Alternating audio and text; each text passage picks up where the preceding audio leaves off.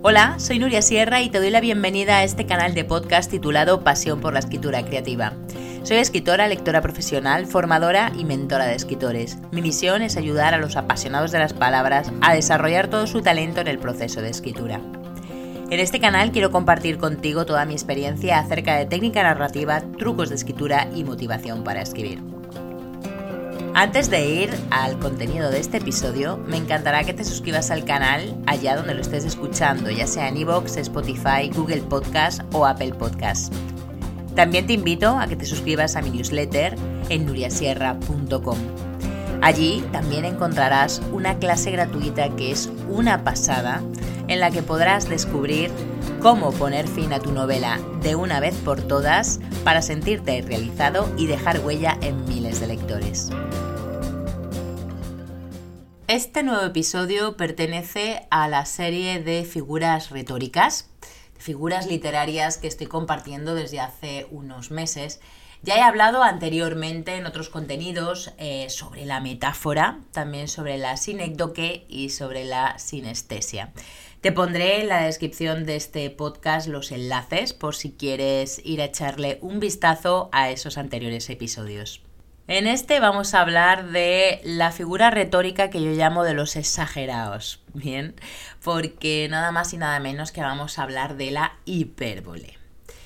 Y bien, ¿qué es la hipérbole? Bueno, pues si nos vamos al diccionario de la Real Academia Española, nos dice que es una figura, una figura literaria, que consiste en aumentar o disminuir exageradamente aquello de que se trata.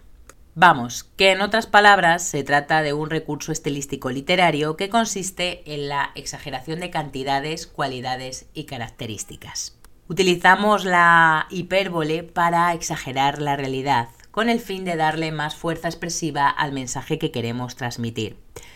La utilizamos mucho en nuestro lenguaje cotidiano, en frases tópicas del estilo casi me muero del susto.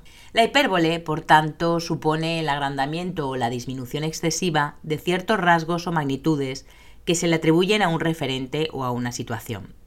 Pero su objetivo no es falsear la realidad o mentir, no. Es transmitir una apreciación subjetiva de una manera más estética o enfática, para producir determinado efecto o impresión en nuestros lectores. Por eso las hipérboles no tenemos que interpretarlas de manera literal, sino en sentido figurado. Otra frase, por ejemplo, tópica sería Eres la mejor madre del mundo. Este recurso estilístico de la hipérbole no se utiliza solamente en poesía ¿no? o en narrativa, eh, sino que también se utiliza mucho para generar humor o darle un sentido irónico a, los diálogos de nuestra vida cotidiana. También se utiliza mucho en el ámbito de la publicidad y de la, y de la política, bueno, y en muchos otros aspectos. Y como el movimiento se demuestra andando, aquí tienes una serie de frases que utilizamos en nuestro lenguaje coloquial y que no son más que hipérboles. Por ejemplo, tengo tanta hambre que me comería un restaurante entero. Esta mochila pesa una tonelada. Su tristeza no tiene fin. Mi hermano se comió el bocadillo en un microsegundo. Hizo tanto ruido cuando llegó que despertó a todo el barrio. Como ves, esta figura retórica es una de las más sencillas, no necesita explicación, ¿no? Es simplemente aumentar o disminuir de forma exagerada aquello que queremos decir. Pero vamos también con unos ejemplos, esta vez de poesía. Por ejemplo, un fragmento de Elegía de Miguel Hernández que dice así, No hay extensión más grande que mi herida. Lloro mi desventura y sus conjuntos y siento más tu muerte que mi vida. O también este otro fragmento de 15 monedas de Jorge Luis Borges que dice, durante 100 otoños he mirado tu tenue disco, durante 100 otoños he mirado tu arco sobre las islas, durante 100 otoños mis labios no han sido menos silenciosos. Y ya para finalizar, aquí tienes otros ejemplos de hipérbole, pero esta vez en narrativa.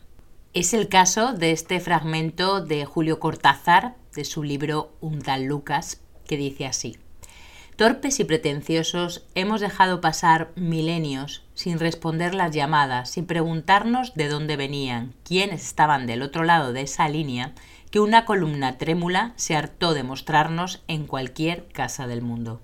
O también el ejemplo de la gran novela Cien años de soledad de Gabriel García Márquez, que dice así. José Arcadio Buendía conservaba su fuerza descomunal, que le permitía derribar un caballo agarrándolo por las orejas.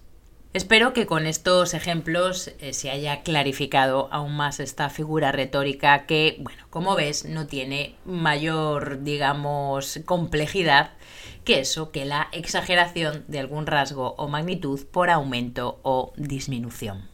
Como siempre, lo más importante es que apliques esta figura retórica en tu escritura y que la pongas a funcionar. Y ya para finalizar te dejo con una hipérbole que se dice mucho en el sur de España, porque, bueno, lo cierto es que los andaluces tienen mucha fama de exagerados. Y cuando en verano hay más de 40 grados eh, de temperatura, eh, se dice mucho una frase que yo sinceramente no he entendido muy bien nunca el significado, pero que me encanta. Y dice, hace más calor que robando vacas.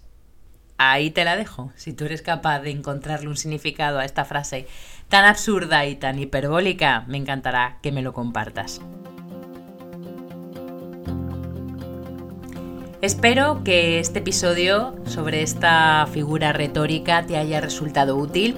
Si es así, me encantará que lo compartas con quien creas que le puede interesar para ayudarme a llegar cada vez a más y más apasionados de las palabras. De nuevo te invito a que te suscribas al canal en iVoox, Spotify, Google Podcast o Apple Podcast y también que te suscribas a mi newsletter en nuriasierra.com.